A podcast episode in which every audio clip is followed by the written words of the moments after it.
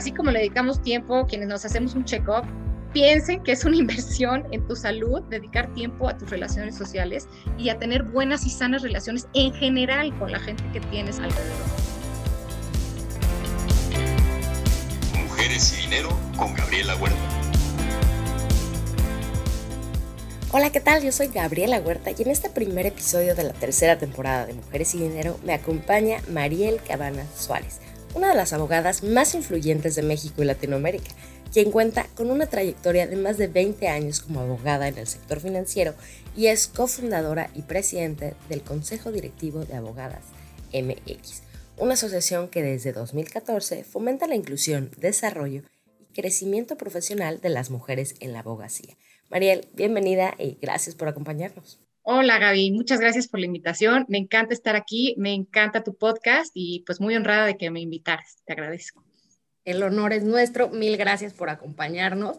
Y para empezar, tú has tocado muchos temas de liderazgo, entonces quisiera traer esta cita del presidente Joe Biden que cuando tomó su posición dijo que se trata de liderar no solo por el ejemplo de, de nuestro poder, sino por el poder de nuestro ejemplo y quiero que nos platiques un poco cómo eso resona con tu estilo de liderazgo. A ver, yo te voy a decir lo que es mi perspectiva de, liderazgo. Yo antes pensaba que estos grandes líderes a quienes admiré en, mi vida eran personas que nacieron brillantes y elocuentes y, por supuesto los, las personas que sobresalieron desde niños en la escuela y que se desarrollaron profesionalmente eh, siempre con el más alto desempeño, etcétera.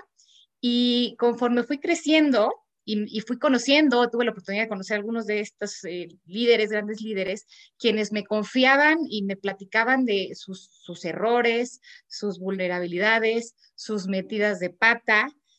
Me encantó y me abrió los ojos el saber que pues que todos podemos convertirnos en líderes, que realmente es, es, una decisión, no es algo con lo que naces. Por supuesto, hay gente que, que tiene ciertas habilidades que lo hacen más fácilmente convertirse en un líder, pero significativamente me parece que el valor más importante para ser un líder es querer serlo y querer trascender a través de ayudar a los demás. O sea, para mí esa es la definición de líder.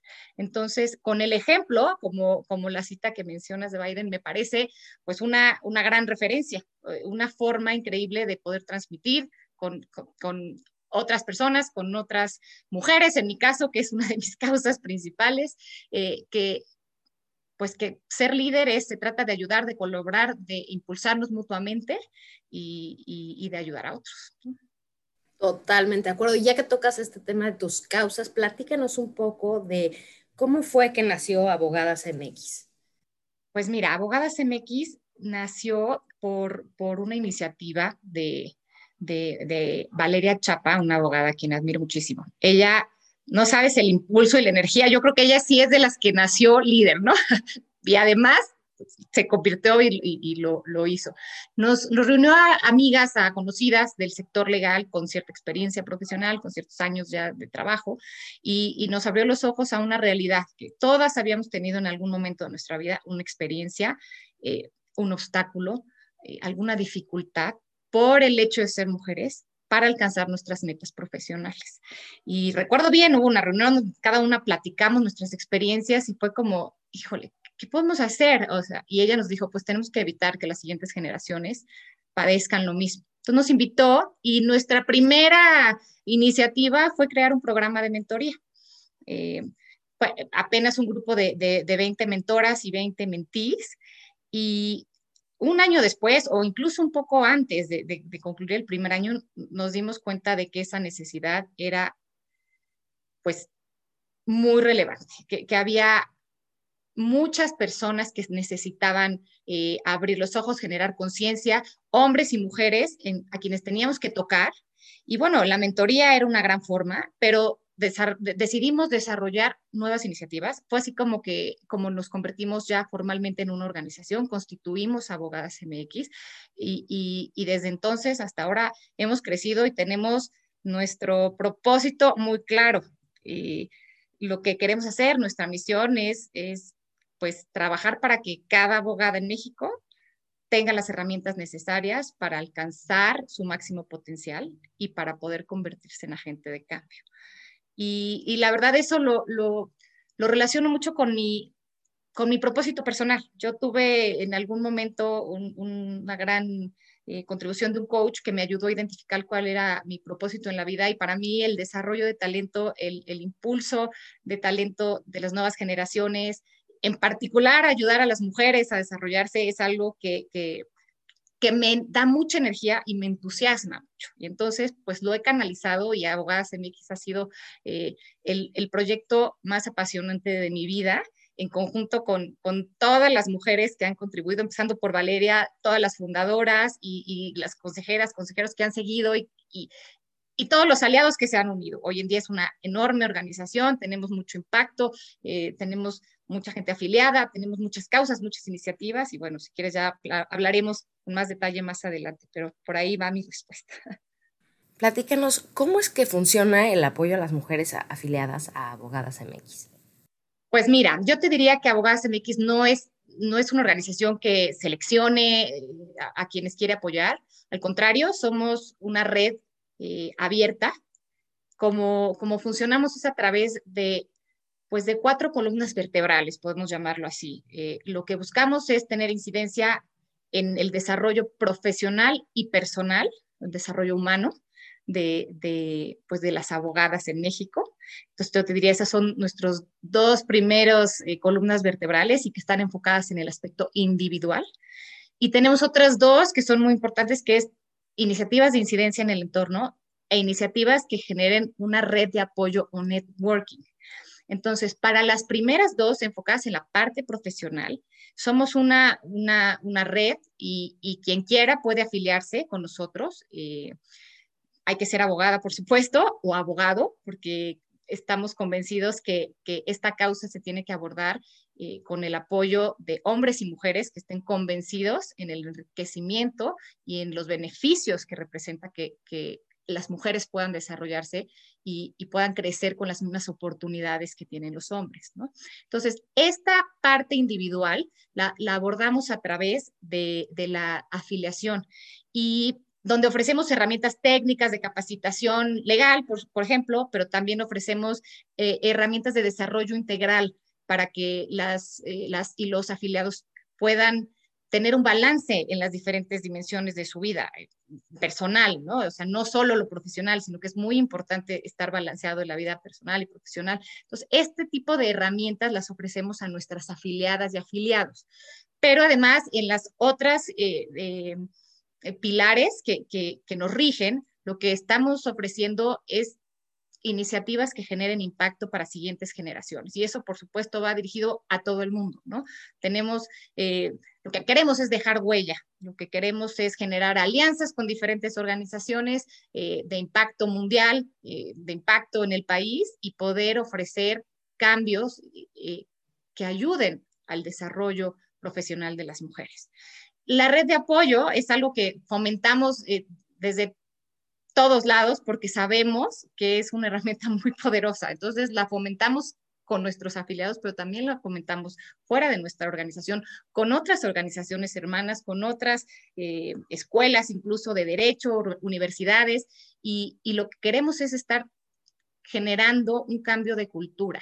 Y, y bueno, pues así es como, como lo ofrecemos. Entonces yo te diría, quien quiera ser parte de Abogadas MX, que nos busque en nuestras redes, Abogadas MX, y, puede afiliarse o puede seguirnos y estar participando en, las iniciativas que, hacemos abiertas para todos. Para que quien esté interesado pueda acompañarnos. Ahora, mencionaste esto de tener ese balance entre lo personal y lo laboral. ¿Tú cómo lo, lo logras o cómo trabajas en ello? Yo soy de la idea de que este balance nunca es, nunca es un pie perfecto, ¿no? o sea, con las proporciones exactas en todo momento. Yo lo que pienso es que este balance de vida lo que, lo que requiere es conciencia para saber cuáles son los aspectos más importantes de tu vida en un momento dado. ¿Por qué? Porque a lo largo de nuestra vida las prioridades cambian. Entonces, lo que tienes que estar es consciente de que le debes dedicar tiempo a todas esas em, partes importantes, esas dimensiones en tu vida y no permitir que una sola pueda a veces desequilibrar la estabilidad.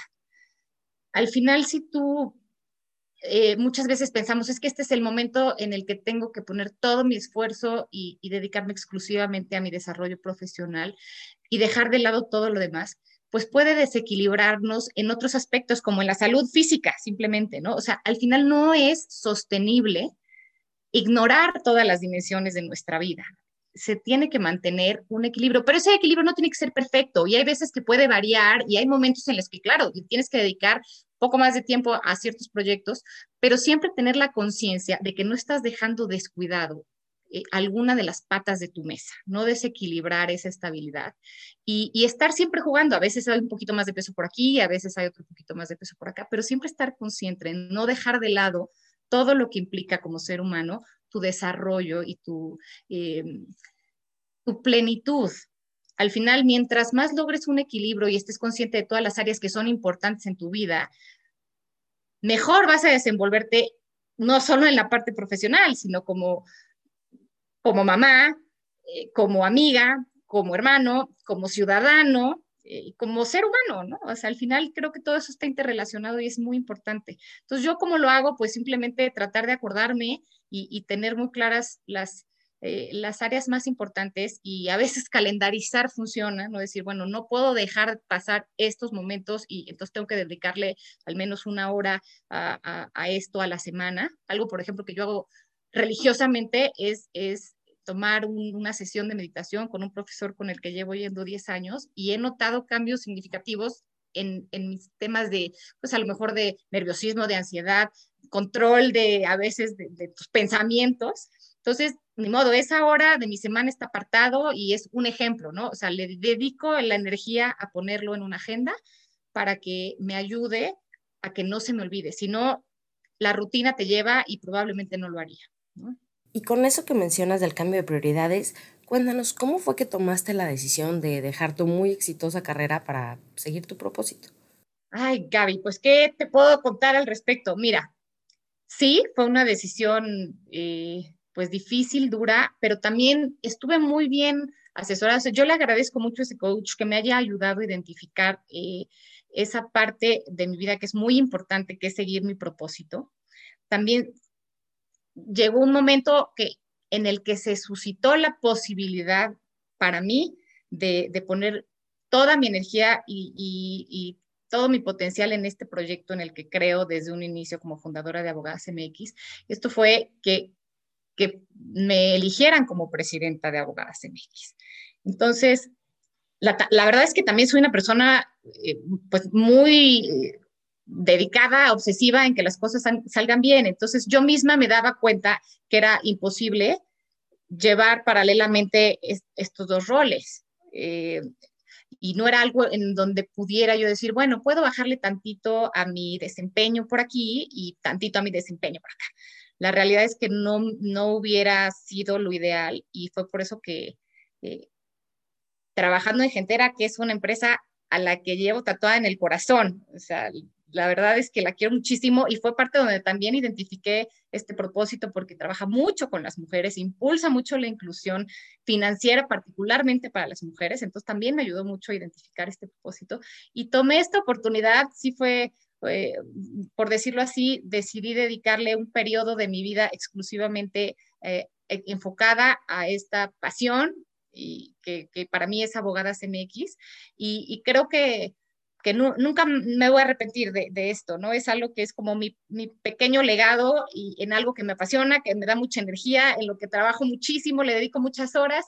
Por supuesto, la retribución es mucho mayor que pensar en lo que puede representar eh, eh, un puesto o un, sueldo. Es, es, algo que a mí me llena personalmente, ¿no? Esto, por supuesto, eh, algo que yo definí también muy claramente es que era un periodo, fue un compromiso que yo ofrecí al, al, Consejo y a la Asamblea de Abogadas MX para, para impulsar a la organización en un momento en donde ya estaba muy bien posicionada, estaba cumpliendo cinco años. Hay, ciertas cifras que indican que las organizaciones civiles no llegan más allá de cinco años, eh, que la mayoría eh, se desvanecen en el tiempo pasando los cinco años. Entonces era un momento muy importante porque la organización estaba muy fuerte. Entonces podía venir o un declive gradual, que eso jamás hubiera pasado, pero era un buen momento para ayudar a la organización a dar un despunte, ¿no? Y por eso decidí hacerlo, estoy muy contenta, este, este será un periodo eh, en mi vida, después regresaré activamente al ejercicio de la profesión legal, pero hoy en día estoy encantada, me encanta lo que estoy haciendo, además hay un equipo detrás que me encanta trabajar, no puedo decirlo lo suficiente. Y bueno, la verdad, solo reconocer que esta organización ha crecido por el esfuerzo de todas las mujeres que se han involucrado en esta causa, empezando por las fundadoras, por las consejeras, eh, y hoy en día por todos los aliados, porque tenemos patrocinadores que nos apoyan, tenemos a las afiliadas y afiliados que están detrás y que dan resonancia a nuestra voz, a, pues a todos nuestros seguidores en redes sociales, que al día de hoy estamos arriba de los 30 mil seguidores en redes sociales. Entonces, eh, pues estoy muy contenta en, este proyecto. Es lo que te puedo decir con este cambio aventurado que, que decidí. Mencionaste que nació porque estaban platicando sobre las distintas barreras a las que se enfrentaron cada una de ustedes. Pues, platícanos un poco, tú como mujer, ¿cuál ha sido la principal barrera a la que te enfrentaste y cómo fue que la superaste? Mira, una, te voy a platicar una barrera externa y una barrera interna, porque me he dado cuenta que a veces las barreras las tenemos nosotros mismos y de hecho se relacionan trabajando en una organización alguna vez, había un programa para, para poder aplicar a becas eh, en el extranjero, a alguna maestría en el extranjero becada por esa organización. Y cuando, cuando levanté la mano y solicité hacerlo porque, porque cumplía con todos los requisitos, la respuesta que se me dio fue, mira, la realidad es que no es lo ideal que, que, que sea una mujer de tu edad, porque es muy posible que tú quieras formar una familia pronto. Entonces, creemos que no, no es la persona indicada en quien debemos invertir para este proyecto. A ver, me lo dijeron de una forma mucho más elegante. Entonces, lo que te quiero decir es que... Eh, claro, o sea, sí me dijeron que era mujer y que estaba en una época reproductiva y que probablemente eso podría interferir, ¿no? A ver, que, hoy en día lo que me doy cuenta es que el obstáculo fue mío, porque Gaby, te voy a confesar, cuando me lo dijeron me hizo sentido. Fue terrible años después darme cuenta que eso me tenía que haber indignado y que tenía que haber levantado la mano y decir, perdón, pero esto no debiera ser de esta manera y no me puede discriminar por ser mujer, ¿no? Pasaron por lo menos dos o tres años en que alguien que aprovechó ese, ese beneficio, regresó y después decidió cambiar de profesión, me hizo darme cuenta que había sido una respuesta y un obstáculo en mí, no solo por la organización, porque a lo mejor ya era una práctica común que nadie había cuestionado, sino en mí, principalmente en mí, por, porque simplemente tomé la respuesta, no lo cuestioné, ni siquiera, ni siquiera debatí realmente me pareció normal. Y eso es lo que me he dado cuenta. Nuestras barreras principalmente vienen de que tenemos una ideología sembrada desde, desde muy jóvenes, una cultura que está desarrollada en nuestro país, que a veces no nos hace darnos cuenta en dónde podemos estar cometiendo alguna injusticia, pues con mujeres o con cualquier otra, eh, pues, minoría, ¿no? O, persona, simplemente, ¿no? Eh, entonces, me, he hecho más consciente de en dónde yo puedo estar también generando algunas eh, actitudes que pueden ser injustas para otras personas, ¿no? tomé un curso y un, un, examen de sesgos inconscientes que es muy revelador. A ver, aquí el tema no son los hombres, todos tenemos sesgos que tenemos que trabajar, al menos identificar, y eso es parte de la, de la cultura humana, o sea, no está mal. Lo que está mal es que no hagamos un ejercicio por identificarlos y por darnos cuenta de cómo podemos trabajarlos. Y esto viene para al momento de contratar a una persona, elegir un candidato. Entonces, sí es muy, muy importante que estemos conscientes de cuáles son esos pequeños sesgos que pueden nublar nuestra visión o simplemente ser unos lentes, ¿no? Unos lentes que nos hacen ver una realidad distinta. Entonces hay que estar muy conscientes. Y pues yo por ahí te diría, uno de los principales eh, pues, retos fue darme cuenta de que yo no había hecho lo que a mí me correspondía. Y, lejos de eso, me había quedado tranquila con la respuesta que se me había dado. Entonces, eh, al final, creo que todos tenemos áreas de oportunidad. Eh, por supuesto, he tenido muchas metidas de pata, muchas, eh, pero bueno, esa fue una, una, una situación muy reveladora de una barrera personal mía, personal, ¿no? Que yo tenía que trabajar. Y pues más valiente, tener un poco más de, de coraje para, para cuestionar, para, llegar a las últimas consecuencias, oye, ¿por qué? ¿Pero por qué? ¿Qué te hace pensar? ¿O te parece que, que, las mujeres no pueden tener esta oportunidad? O sea, llevarlo un poco más lejos. Y ni siquiera se me ocurrió, la verdad, ni siquiera se me ocurrió. Quiero, hoy en día, parte de lo que quiero es que las nuevas generaciones, las estudiantes recién graduadas o incluso las, las niñas, ni siquiera puedan oír algo así sin brincar. Que ya vengan con un chico que ya la cultura que se genere en su entorno sea distinta, que digan, ay, ¿cómo? O sea, solo por ser mujer, perdón, pero eso es injusto.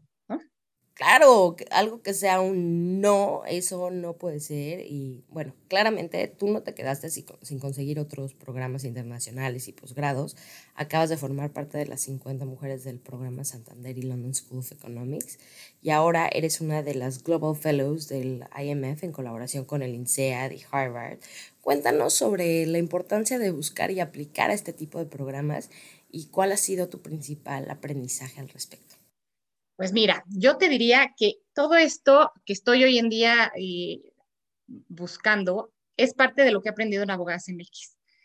Para mí, darme cuenta de el impacto que tiene una red de apoyo, como fue en su momento que 20 conocidas nos reunimos y, decidimos hacer un programa de mentoría, el impacto que tuvo, olvídate en las mentís que en ese momento eh, apoyamos, el impacto que tuvo en nosotras el tener esa red de apoyo de nuestras colegas, unas más jóvenes, unas más grandes, el impacto que tuvo en nuestro desarrollo, en nuestro impulso, en nuestro cambio de cultura, fue mágico.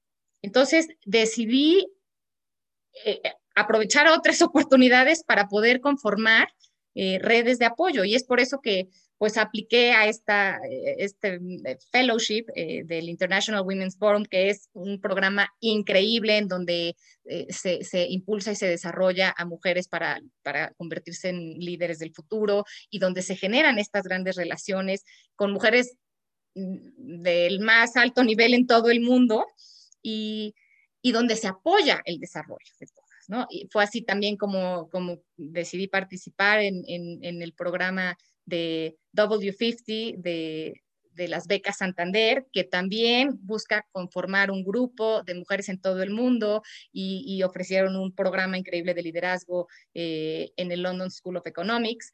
Eh, al final creo que te tienes que involucrar y lo que quisiera dejar como principal idea es buscar redes de apoyo redes de apoyo, ya sea a través de la academia, a través de organizaciones como Abogadas MX. Y Abogadas MX es una de muchas que existen en, en, el país de apoyo a mujeres. Incluso Abogadas MX es, es aliada y forma parte de otras redes de apoyo de mujeres, ¿no? Están mujeres en finanzas, eh, conectadas, eh, mujeres construyendo, mujeres en BA, y al final también las redes, organizaciones en sí se benefician de de, estar trabajando unidas.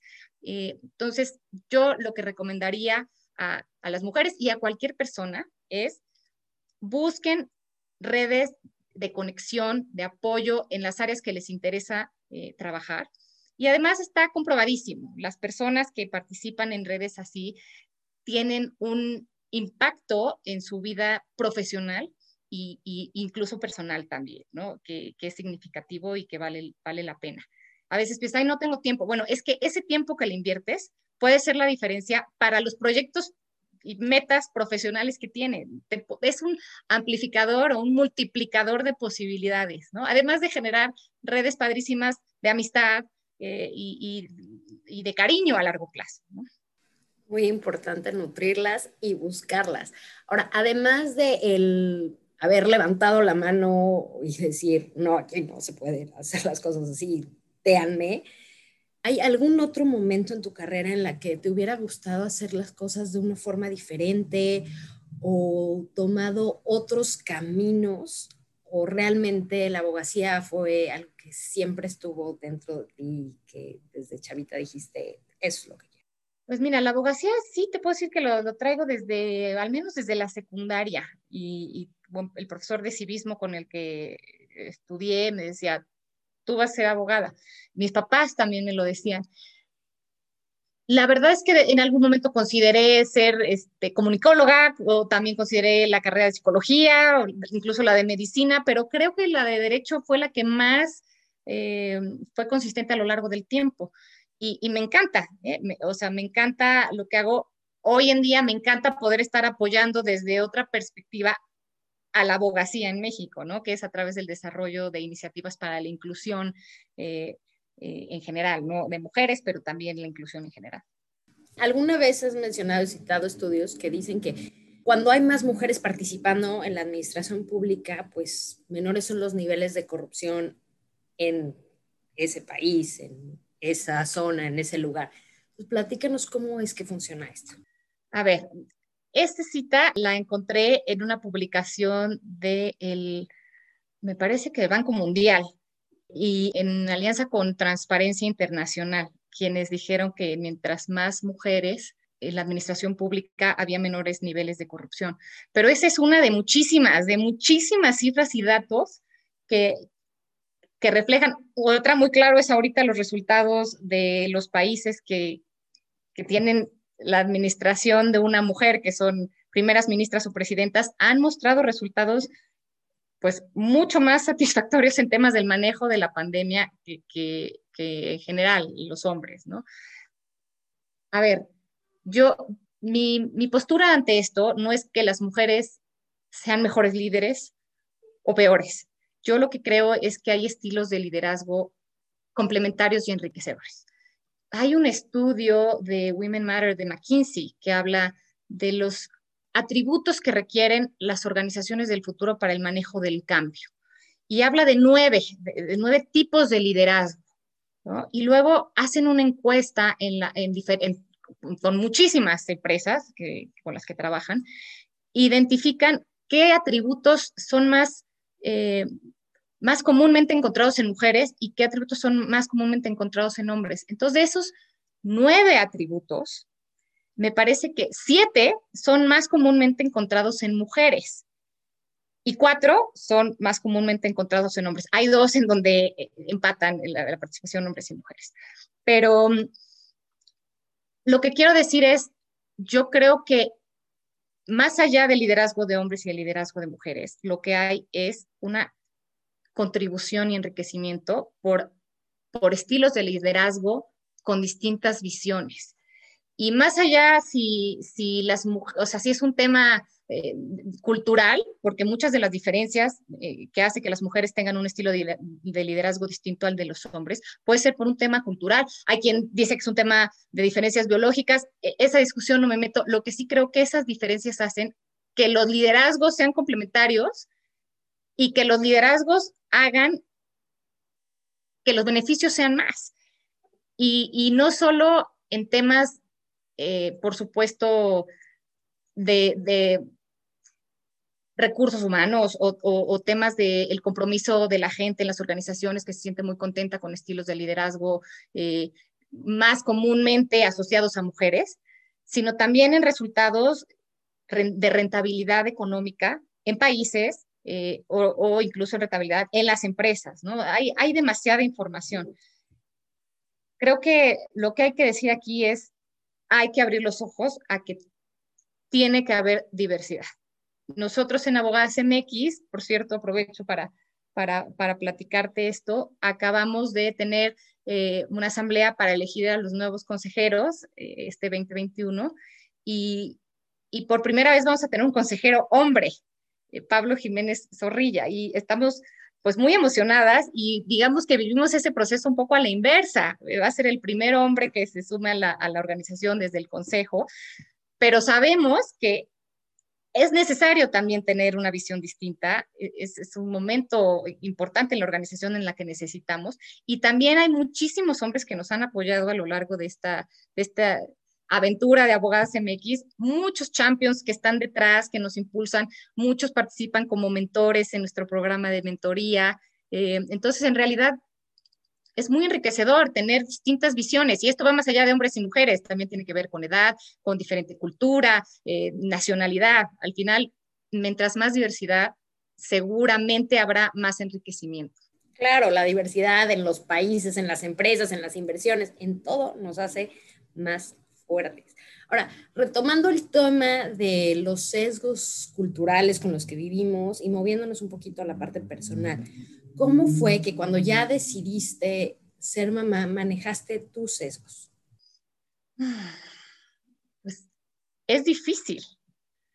Es difícil porque también te das cuenta los sesgos, los sesgos con los que tú creciste. Regreso al tema de estar buscando generar conciencia. Eh, a veces no la podemos desarrollar de manera individual eh, o, no vamos a tener esta iluminación en donde nosotros solitos identificamos cómo será la mejor manera de no, trans, de, no generar eh, un, un, legado que, que continúe con, estas, con, con, con, estos sesgos. Entonces, pues estudiar el tema, y no, no solo el tema en la maternidad, sino el tema en general hace que puedas estar más alerta y consciente en todas las actividades de tu vida. Y por supuesto, la maternidad eh, es, es, una de ellas, ¿no? Es, es muy importante para mí transmitir esto en mi familia y que mis hijos y las nuevas generaciones crezcan con un chip distinto. Para mí es muy importante generar esa conciencia desde la maternidad, pero más importante es generar este trabajo en equipo. Hablando de la familia, este trabajo en equipo en donde las mujeres podamos contribuir desde la parte pública, como le llaman, y, los hombres puedan involucrarse en, la vida privada. Y lo digo porque al final ese es el mejor ejemplo, ese es lo mejor que puedes hacer como contribución a tus hijos.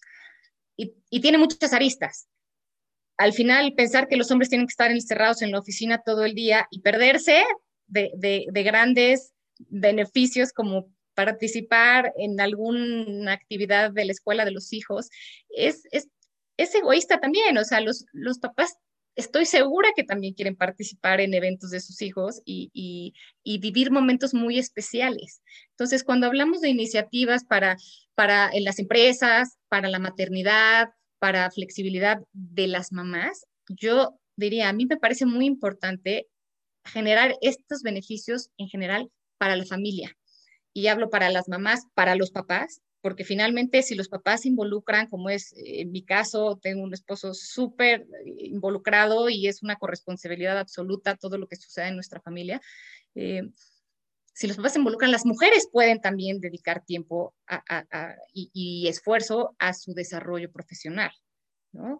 Eh, y no solo también para mamás y papás, también para las personas en general, que todas puedan disfrutar de momentos importantes de su vida que no necesariamente están relacionados con la maternidad, ¿no? De proyectos importantes, eh, no sé, deportivos o cuestiones así, que las empresas y las organizaciones puedan ofrecer herramientas para que la gente pueda vivir plenamente las diferentes etapas y momentos de su vida, ¿no? Y por supuesto el familiar para mí es muy importante y, y, lo que busco dejar en mi familia como legado es que vean que tanto papá como mamá somos corresponsables de lo que pasa dentro y fuera de la casa. Y eso es, esa es eh, el, la mejor forma para, para que lo puedan visualizar y, y no continúen o perpetúen eh, a lo mejor quizá alguna, alguna práctica que puede generar sesgos inconscientes. Genial. Cualquier persona que platica contigo se da cuenta que efectivamente esas patas de tu mesa están muy bien balanceadas y encontradas y que disfrutas lo que haces y te llena muchísimo. Pero cuando se trata de desconectar del tema laboral o del tema Ariel como mamá, como esposa, ¿qué haces tú por ti? A ver, primero te voy a decir algo, tengo que confesarlo públicamente. No, no hay un balance perfecto. La pandemia ha sido durísima y yo, por favor, todos los, los, eh, los consejos que pueda recibir son bienvenidos. Qué, qué, difícil el tema de la pandemia, para las mamás, para los papás, para todos. Eh, realmente creo que nos ha desequilibrado mucho. Eh, pero, pero bueno, ¿qué hacer? Bueno, para mí lo que te platicaba, tener un espacio personal agendado es importantísimo. Para mí es, eh, por ejemplo, lo que te platicaba, mi sesión de, meditación. Ya lo tengo en una agenda, entonces ya no puede interferir con ningún otro compromiso. O sea, entonces yo digo, a ese día no puedo. Los, lunes a las cuatro y media no puedo, ¿no? Por ejemplo. Em, pues también tratar de, de divertirnos, y buscar creo que eso me ha pesado, el tema social, a los amigos, qué, importantes son los amigos, ¿no? Y, en la pandemia hemos perdido esa, esa otra relación tan importante que es vernos con los amigos. Entonces, también tratar de buscar eh, espacios donde la convivencia social se pueda fomentar.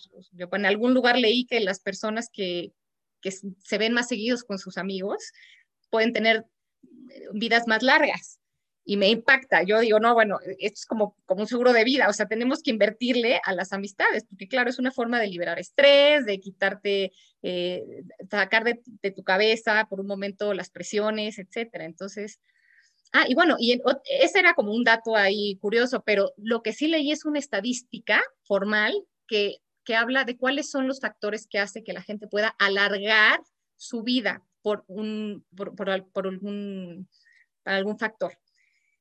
Y por supuesto aparece dejar de fumar, por supuesto aparece hacer ejercicio, por supuesto aparece eh, alimentarse sanamente, comer todo. Pero los dos más significativos son las relaciones que tienes. Y son dos porque uno maneja como relaciones eh,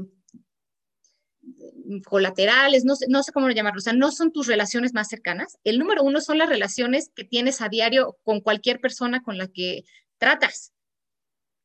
Y tener una relación sana con todas las personas con las que tratas. Estamos hablando desde eh, la persona con la que te topas en un elevador, la persona que te ayuda en una recepción cuando entras a un edificio, la persona que está manejando el Uber en tu trayecto a casa. Esas relaciones pueden cambiar la forma, en primer lugar, la forma y, la calidad de tu vida y alargar incluso tu vida. Y en segundo lugar, por supuesto, son las relaciones cercanas. Entonces, híjole, hay que dedicarle tiempo, así como le dedicamos tiempo quienes nos hacemos un check-up, piensen que es una inversión en tu salud, dedicar tiempo a tus relaciones sociales y a tener buenas y sanas relaciones en general con la gente que tienes alrededor, ¿no? Y un check-up de actitud también, para esas pequeñas interacciones que todos los días de por qué estar amargado y haciéndote daño físicamente. Sí, checo, me encanta esa... Eh, eh, eh, liberar. Sí, sí, esa definición. Ahora, María, me encantaría que nos compartas un libro que para ti haya sido muy especial a lo largo de tu historia. Tengo un libro que me encanta regalar. es, es, es fácil de leer. No está expresamente dirigido a mi causa, porque por supuesto leo muchísimos libros de, desarrollo de mujeres, de mujeres exitosas, de mujeres que ayudan a otras mujeres, pero este libro eh, me encanta, es, es de Adam Grant y se llama Give or Take o Give and Take. Y en realidad de lo que trata es del impacto que tiene, pero clasifica a las personas en tres grandes rubros, ¿no? Las personas las, las givers, las, las, las que dan, las takers, las que toman generalmente, y las matchers, las que están, pues dependiendo de la circunstancia, puedo ser una u otra. Y, y me encanta desde una, él es un gran académico, muy reconocido, profesor de Wharton, pero me encanta la perspectiva que le da a la importancia de ser alguien que da. Y te lo pone con cifras y con resultados a largo plazo de éxito profesional, personal y en general en la vida, ¿no? Entonces, me encantó leer, fue verdaderamente eh, refrescante leer algo que te dice cuando tú eres una persona que das, contribuyes, a la larga, comprobado con cifras en los estudios que él hizo, porque es investigador, te va mejor. y te va mejor, por supuesto, en la vida personal, eso ya lo sabemos, pero también en temas de tu desarrollo profesional. Eh, y bueno, da algunos tips ahí de, cómo manejar ciertas circunstancias cuando en una, en una organización hay un, taker, un tomador, alguien que siempre está tratando de sacar ventaja de la situación y lo que dice que esas personas desafortunadamente multiplican una cultura de, por llamarlo, de la gandalle. Mientras que una persona que da no necesariamente multiplica la cultura. Entonces es, es, es difícil de buscar, implementar una cultura de gente que da. Pero las organizaciones que lo hacen, las organizaciones que verdaderamente se esfuerzan por generar una cultura así, tienen muchísimo éxito. Y yo me atrevo a decir que trabajando en Gentera es una organización que, que lo hizo. Hoy en día no trabajo ahí, pero me di cuenta perfecto al leer el libro que era una organización que definitivamente tenía en su, en su ADN eh, y, y había generado esa cultura de el, el dar y, y, y, contribuir y qué hacer por los demás. Y al final, pues todo se regresa. ¿no? Entonces, ese libro me encanta. Es sencillo, fácil, tiene historias divertidísimas de gente que seguramente conocen, entonces lo recomiendo mucho. Un gran, gran libro con una excelente filosofía. María, muchísimas gracias, fue un placer platicar contigo. Ah, igualmente, Gaby, un gustazo. Eh, me encanta, me encanta tu podcast. Te agradezco muchísimo que me hayas incluido dentro de las mujeres tan, tan importantes a las a las que has tenido como invitadas, de verdad te lo agradezco muchísimo y en lo que yo pueda contribuir con, este, con esta gran iniciativa que tienes de impulsar la voz de las mujeres, por favor, soy, soy muy feliz. Muchísimas gracias, Mariel, un verdadero placer y muchas gracias también a ustedes por escucharnos en este primer episodio de la tercera temporada de Mujeres y Dinero. Recuerden suscribirse, compartir y si pueden dejarme una calificación con lo que opinan de este podcast, se los agradeceré enormemente. De nuevo, muchas gracias. Yo soy Gabriela Huerta y hasta la próxima. Mujeres y Dinero con Gabriela Huerta, el podcast sobre las mujeres en el top.